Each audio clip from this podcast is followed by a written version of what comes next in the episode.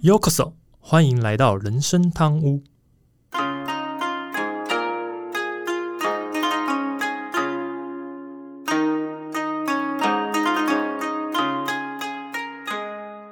话说今天是三月，呃，录音的时候是三月二十六号。呃，有一件还蛮开心的事，是因为今天呃找了个时间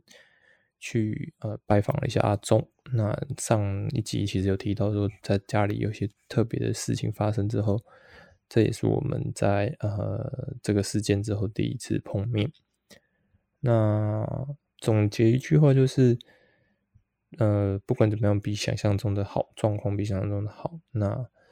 那对于我来讲，心中的大事也放下。那可能接下来就看阿忠自己如何把事情整理好之后，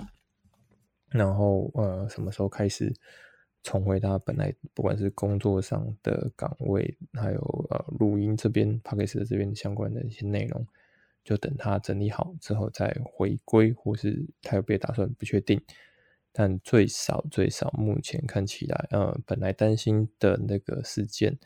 现在看起来是，呃，用个很俗话讲，就是不幸中的大幸了。看起来没有再造成太大的伤害，也没有太大的一些状况，所以，呃，对我而言，今天是还蛮开心的一天。但是，嗯，就是。不知道这样子单人录音的时间还需要多久，但是就是我啊一样，还是会继续持续的保持这样录音的一个效果给大家。那另外一个是呃，其实上一次看的那个关于宝可梦的回馈，包含后续看一下后台资讯，看起来宝可梦这个话题并没有如我预期来的引起比较多共鸣。可能也跟 p o d c a s 这边听众有关联性，所以后续一样还是会再找找看有没有比较喜欢听的主题或者什么样的内容，那再来跟大家分享。好，那今天就切入主题。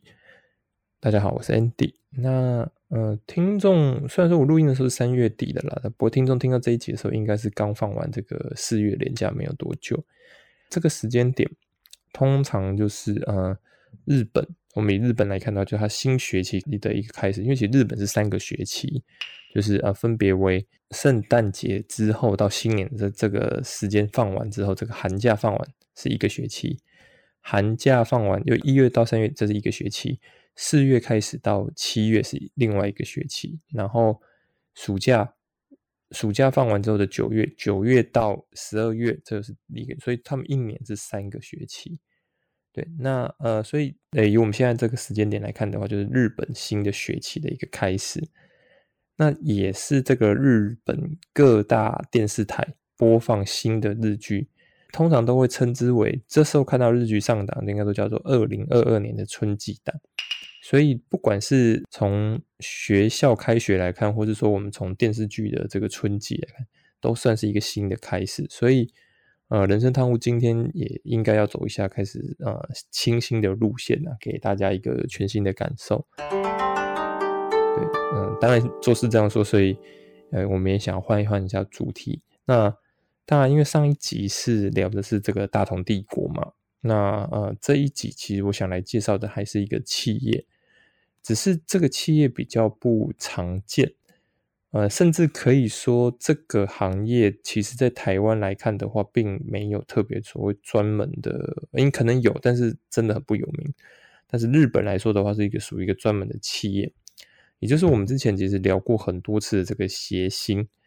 那全日本最早的这个谐星企业，不是谐星哦，是谐星企业，大概就是非这个吉本兴业有西莫属。有很多电视圈活跃的这个谐星或主持人啊，都是来自于吉本。所以啊，如果称这个吉本兴业是一个搞笑王国，一点都不为过。甚至到现在，其实吉本兴业还掌握着很多电视台的这个收视，可以说是很多电视台的收视率好与坏，都跟吉本兴业主持人是有关联性的。那呃，刚刚这样讲，其实可能听众没办法理解，想象说为什么可以称之为搞笑王国？那吉本兴业到底创立有多早呢？这个跟我跟大家说一下，吉本兴业它创立于一九一二年，西元一九一二年，也就是明治四十五年的什么时候呢？可能真的是我不知道是不是刻意挑的，但是很有这个吉本兴业的一个风范。他们是挑在四月一日创业，愚人节创业，这 整个感觉就是一个不知道是不是一个笑话或者一个捉弄人的一个，但是他就是在四月一号创立，所以目前来看的话，其实已经超过百年的历史，也是日本最古老的这个艺能事务所。那它也是现在所谓的这个吉本兴业集团的母公司。那总公司呢，它是设置在大阪府的大阪市中央区，这是一个地方。还有另外一个是东京都千代田区的神町神保町，这两个地方都有。那吉本兴业呢，他们从二零零二年开始就称之大阪的总公司叫做大阪本部，叫大阪本部。东京的总公司叫做东京本部，那也是这个日本经济团体联合会与日本商品会全协会的会员啊。就其实它就是怎么讲？因为它是很早期创立的一个呃艺能公司，所以呃，就像我刚前面提到，可能蛮多后来成为电视圈或者甚至在日本的演艺圈相关的一些呃协会或都跟基本兴业有关联性。那其实基本兴业除了呃刚提到的协星，可能大家想说，哎，协星是培育对，其实他们有所谓的训练班，所以协星可以报名之后从训练班开始，算是有些上课教育，然后培养。但除了这些之外，除了培养出一个又一个的谐星之外，其实基本兴业还亲自进行所谓制作电视节目，甚至是剧场演出，然后还有刚刚讲的培训艺人那些事务。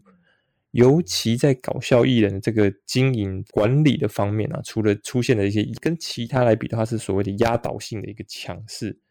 那原本啊，这个基本线其实只是一个一间所谓的演出公司，但它现在已经成为是以艺能事务所为中心的复合企业，也被人家会戏称叫做什么？叫做搞笑综合商社，搞笑综合商社。或是，然后说他们是日本最大的艺能企业，意思是说这个企业就是以搞笑为主的，所以不管是以你知道是一个搞笑公司也好，或者说这个最大的搞笑企业，在表示这是基本兴业的，从他们以前一九一二年培育这些谐星到现在的这个怎么讲一段历史。那公司的名称为什么叫吉本？其实它当然是采用当初这个创业者自报的这个姓氏，叫做吉本。那目前的话，吉本兴业旗下大概有七百多名艺人，但这包含一些已经离开的或是已经过世，这都不算在内。现在讲的是大概就是目前现有大概有七百多位艺人。那其实大家会想说，那七百多位艺人都是谐星吗？其实也不是。这个七百多位艺人啊，其实除了谐星之外，也有什么落语家，也有所谓的文化人。文化人可能大家听不可能比较难，就是文化人就是可能讲说。小说家就是算是文化人的一些，或者说他可能书法啊或什么都算是文化人的一个区块这样子。那当然也有声优、演员，还有一些运动选手。这运动选手不是说呃去直接就是找所谓的这个，比如说可能现在的打直棒或者不是，他是有一些运动选手在退休之后，那他们其实他们还是有所谓专门的运动选手的工作，比如说他们可以去跟大家讲说，哎。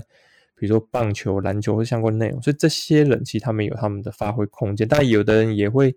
呃，一部分是走一点像是谐星路线，所以这些呃退休的选手，其实他们也会跟着这些呃艺能公司签约。那当然还有音乐人、偶像、舞者、歌手等多方位的这个内容。当然，主要还是以谐星为最大宗，但实际上啊，其实吉本兴业在各大领域都有涉猎了。这也跟吉本一开始在大阪的起点很有关联性，因为当时的创始人吉本，他就是希望打造一个让大家都可以获得欢乐的王国。那的确，以目前呃吉本兴业后来在累积的这个成就来看，其实一步步的迈向这个目标，甚至可以说是已经达到这个目标是没有什么问题。不过，我觉得吉本兴业并不会现在就停下，他们应该还会持续的努力。对，那。刚刚前面讲到一九一二年嘛，那所以当时到底一九一二年的四月一号发生了什么事情呢？其实，在一九一二年的四月一号，这个吉本吉兵卫，嗯，他名字有点难念，吉本吉兵卫。吉本吉本是这两个字，刚好前面有念过，叫做 Yoshimoto。吉本吉兵卫呢，他就是跟他的太太吉本氏，这个氏是指势力的势，要写成汉字是势力的势。吉本吉兵卫跟吉本氏呢，其实他们当时就收购在这个大阪市北区天神桥附近的一个第二文艺馆，经营所谓的祭席。祭这是指祭东西的祭，祭姓的祭；席呢是指一席地位的席，席地而坐的席，好像是这个席席，它就是祭席。那其实祭席的，如果来说的话，它就是一个小剧场的概念。只是我们如果讲小剧场，这样说，那所以里面是演什么舞台剧嘛？不不不。虽然是讲小剧场，可是它表演的内容其实很多元化。你可以表演，嗯，我们台湾可能叫做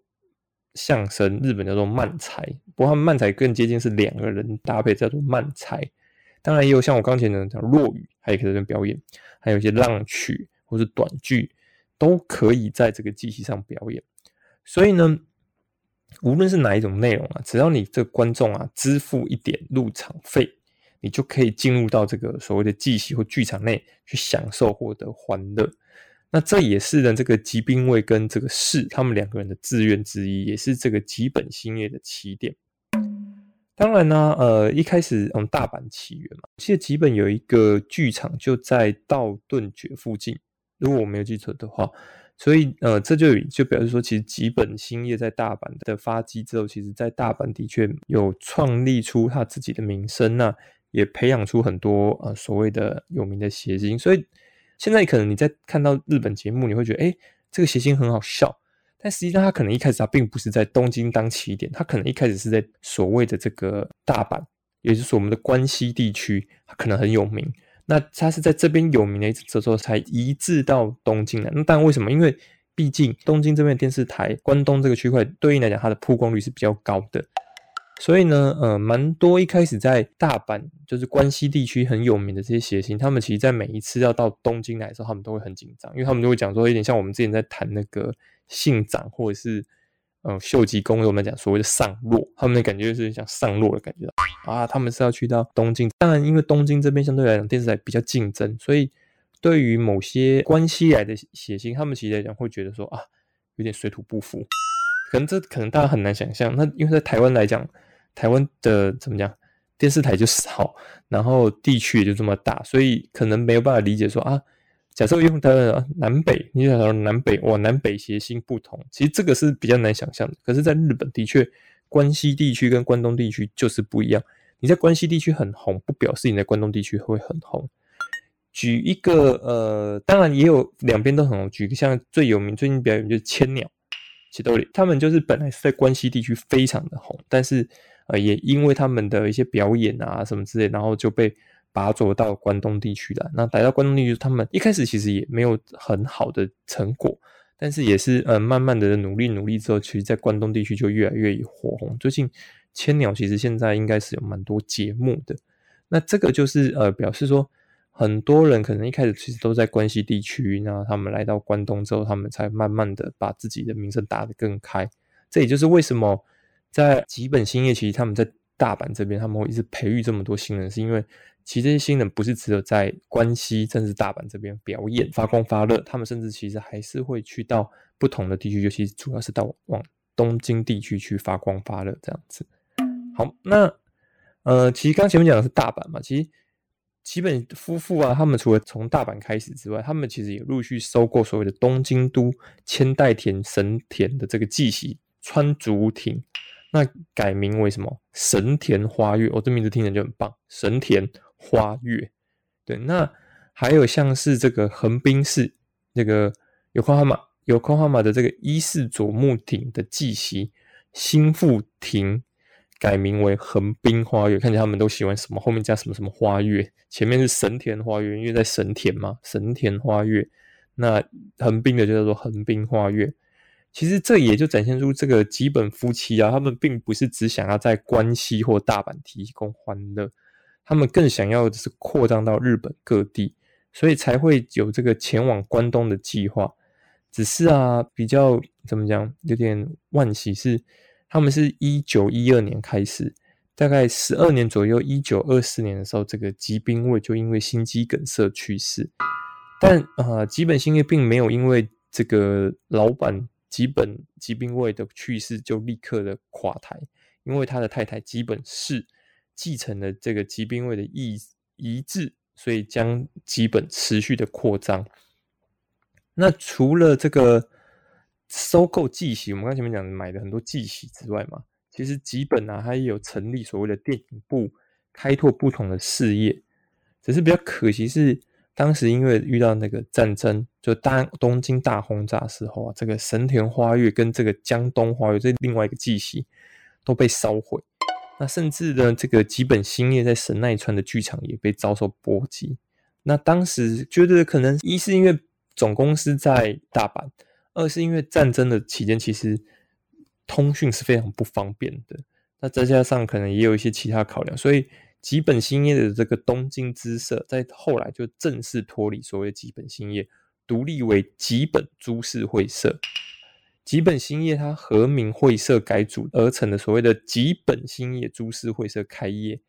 结果呃没想到后来也因为业绩下滑而申请这个企业重整，所以大家会想说啊，吉本兴业现在看起来好像。非常大的一点，但实际上他们其实也有比较糟糕的一段的历史，就他们那时候做的真的很不好，然后有点像我们上一集在聊这个大同的感觉，就是本来就是嗯是一个很棒的怎么讲呃有规模的公司，但遇到一些事情之后，他们其实也重新的遇进行企业重整的部分。但是吉本兴业在这个次重整之后，他们其实甚至有在这个大阪的这个证券交易所股票上市。只是，嗯，上市的隔年也是另外一个怎么讲，算是噩耗嘛，就是吉本四，也就是吉兵卫的太太吉本氏过世。但是呢，虽然当时这几本夫妻他们两人这样双双离开了，但是他们已经替这个吉本新也打下很棒的基础。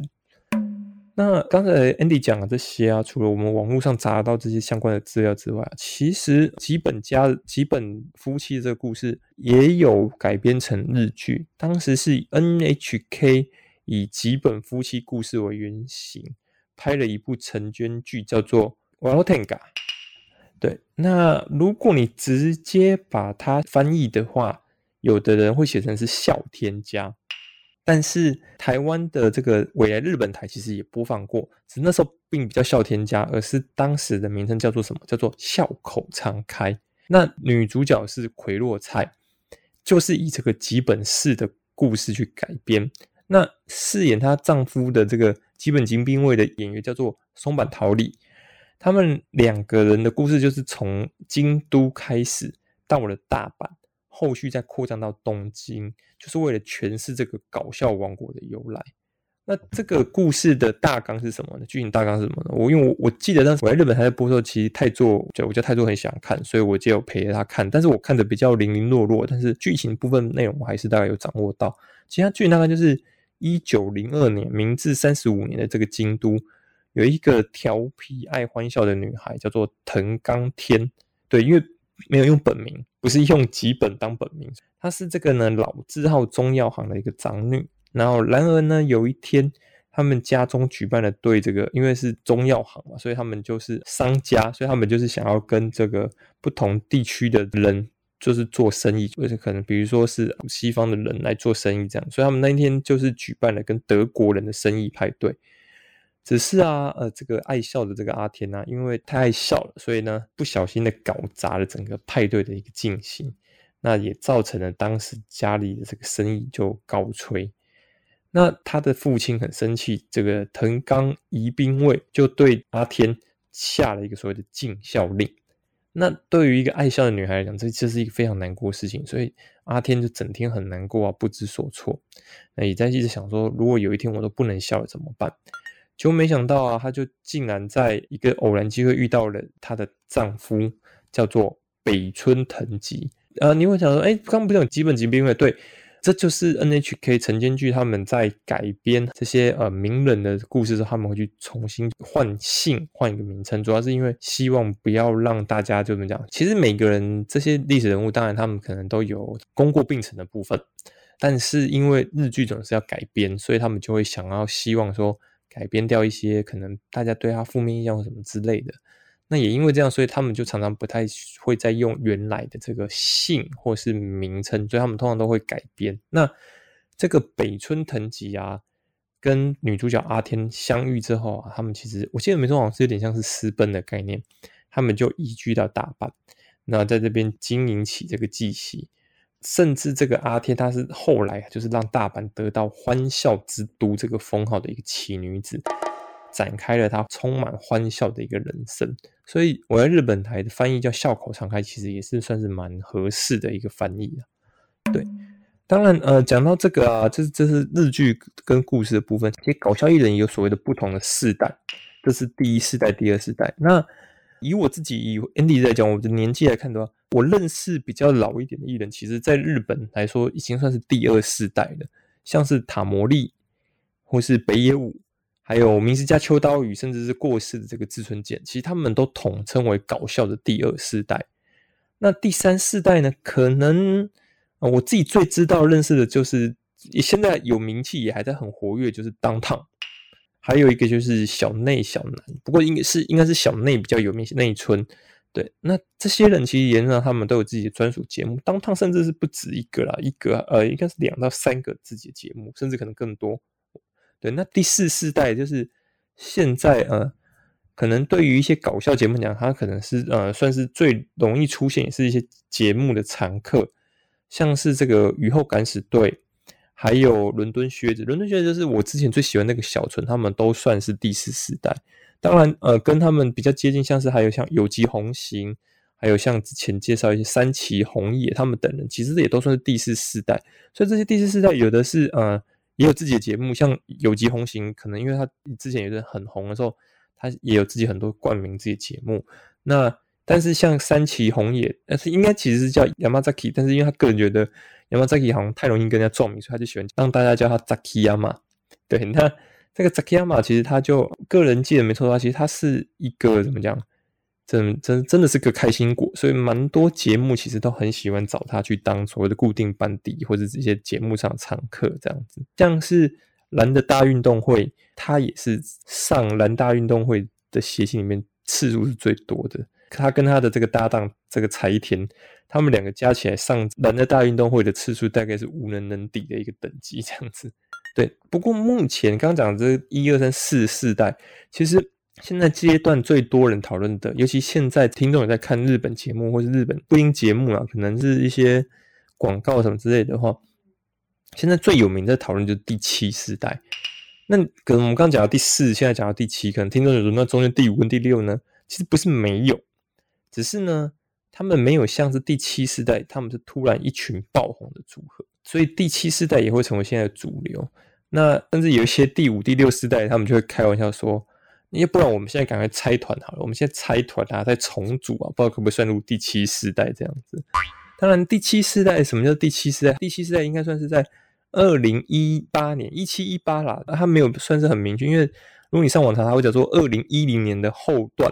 所以你要讲是一六一七一八一九都可以随便，反正是我的定义比较像是一八前后时间出现开始爆红，尤其艺人主要是生在平成年间，所以。都算是还蛮年轻，因为平成年间到现在大概都在三十左右，不能说是一个绝对的概念，它但是它是一个大部分第七代分法，大部分是这样，所以这个只是一个单纯的定义，而不是一个很严格限制说哦，你一定要是在二零一八年附近爆红，然后平成才叫做第不并不是，也有一些可能他们是真的呃出道很多年，但在最近这段时间开始红的，也能算第七世代。对，那嗯。明治家秋刀鱼啊，当烫啊，雨后敢死队啊，还有像伦敦蝎子等谐星，其实他们就是隶属于基本兴业的。只是啊，这些人啊，目前大多数的综艺节目不是以他们主持，就是以他们为班底，就可以知道说，其实吉本兴业在电视圈的势力到底有多大，甚至可以掌控着收视。当然，如果跟我们常听到的像杰尼斯，但杰尼斯他们是走偶像路线的，所以。虽然说吉本兴业跟杰尼斯它是不同的，不过你在日本电视圈只要提到吉本兴业，那真的是无人不知、无人不晓。甚至像我刚前面介绍第三世代的这个当烫，他们因为这个专属节目红了很多年啊，所以呢，现在只要业界只要提到水曜日、米兹有比，就会大家都知道在在讲当趟的节目，因为他们的那个节目就叫做水曜日的当趟，所以很多甚至谐星之间在沟通说，哎，你是不是要上哪个节目啊？水曜日了是不是？哦，他们就会知道说，哦，就是上当趟的节目这样子。对，但前面都讲了很多，都是呃听讲基本星也很棒的地方，但其实基本星也不是完全没有风波。举一个最近的例子，就是二零一九年的时候，其实就传出有十一位艺人发生过所谓的暗营业。那这个暗营业呢，如果你要用更直接说法，就是所谓的私接工作啦，就是没有透过跟经纪公司的沟通，就自己私接工作。当时基本兴业其实是很迅速的冷冻了这些艺人，包含像我们刚才前面提到的这个第四世代这个雨后敢死队里面的攻破，还有像是伦敦靴子里面的田村亮。但是这些人在被冷冻之后啊，大家开始抽丝剥茧之后，也发现一件事情，就是说，其实这个吉本兴业好像是知道这个所谓世界工作这个内容，呃，甚至有一个说法是说，好像其实是吉本兴业私下让这些艺人去去参加的，只是被周刊踢爆了，所以他们就做了一个大动作的惩处，这样子。那这件事后来。因为双方各执一词嘛，也就成了一个罗生门的一个状况。不过刚提到前面这个攻破，这攻破其实他除了是很有名的谐星传奇，他在之前也客串过很多日剧演出。我记得印象最深刻的是他演过《绝对零度》吧，那时候是演上户彩的一个算是前辈之类的这样子。那这个攻破呢，他因为属于就是个性比较刚烈一点，所以被冷冻之后，他就决定说：好啊，那既然基本现在都要冷冻我，他就干脆自己褪色。退社之后呢，他也不是说就坐以待毙，所以他就什么转战到了网络圈去当 YouTuber 这样子。那现在目前频道啊也是有声有色。另外有一个我也是还蛮喜欢的团体，叫做东方收音机，里面的这个中田敦彦，就是啊简称叫阿蒋。阿蒋这个他其实因为他也抱怨过这个学谐星界这个学长学弟制太重。那怎么讲？呃，他的意思是说。因为学长学弟制很重，所以呢，其实，在上节目的时候，原则上学长说什么，学弟是不能反驳的。也因为这个学长学弟制的部分太严重，所以这个呃中田敦彦呢，他就抱怨，那也就呃怎么讲，算是跟自己的学长算是正式的，就是杠上了。那后来呃有些学长们也对他的这些态度不是很满意，所以就算是集体封杀他，不让他上这些节目。后来，这个中田敦彦也自己知道这件事之后，他其实他自己也转战这个 YT 界，就去当 YouTuber，甚至后来成了百万订阅的 YouTuber，这是非常非常有名的地方。那我如果没记错，是二零二一年、二零二零年的时候，呃，这个中田敦彦跟他的搭档这个呃藤森圣吾，他们两个也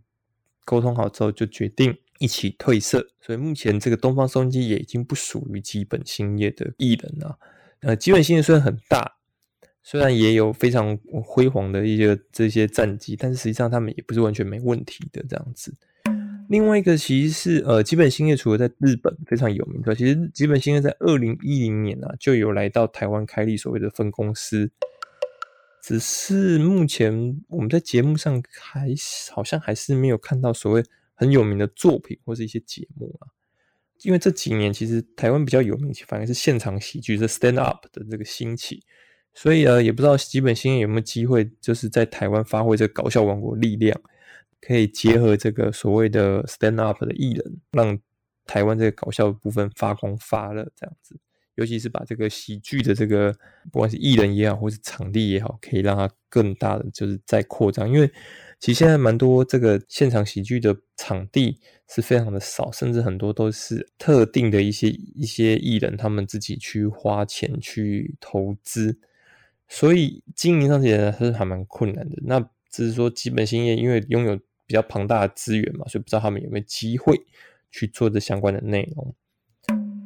回到今天为什么会聊这个主题呢？主要是因为那天这个我我家太座在看这个日本综艺节目的时候，就问我说：“哎。”怎么不写写基本的故事？那我自己想想说，嗯，好像也不错，尤其是可以跟听众分享一下日本企业的事情呢，所以也让大家在看综艺节目的时候可以多一点的了解。那这样的其实也是我们这个人生汤屋的目标，对吧？那其实今天大概讲不能带到这边，主要是想跟大家说的是说，嗯，其实基本兴业从呃一九一二年到现在二零二二年，实际上他们其实真的呃做了很多让日本演艺圈可以说是改变的事情。那也是真的在各大综艺节目大概都会看到这个基本的艺人。其实这基本的谐星不是只有男性才红哦，其实第七世代也有蛮多女性组合是很有名的，也有以这个女性谐星为主的一些节目。所以就表示说，在日本来说的话，如果你要走谐星界的部分，投入到基本星业相对来讲是比较容易得到资源。但是也因为大家都知道基本星业很有名，所以竞争相对也是比较激烈的了，所以如果你能从基本兴业毕业，甚至从基本兴业去参加所谓他们所谓的 M One，就是这个算是呃漫才的比赛的话，拿到很好的名次，甚至拿冠军的话，原则上后来你在基本兴业的路，就基本兴业在支持你上面，甚至你的演艺圈的道路上，就都是不会有太大的问题。呃，虽然说听众来讲，我是不知道有没有听众是想要往这一块去发展的，但是。其实想跟大家分享，就是希望让大家知道说啊，在我们在看电视的时候，有时候在看日本综艺节目的时候，哎，可以想一下了解哦，原来其实日本的谐星界也是很竞争的很激烈。以前我家太多在认识我之前，其实大概不太看日本节目，后来是跟我在一起之后，才跟着我，我呃，随着我一直在看这些日本综艺节目，所以我常常跟他讲说，日本其实谐星现在看起来都觉得他们嗯，好像很有名，笑笑的，甚至有些。呃，怎么讲？谐星可能很有名之后，甚至娶得一些说偶像啊，或是女艺人，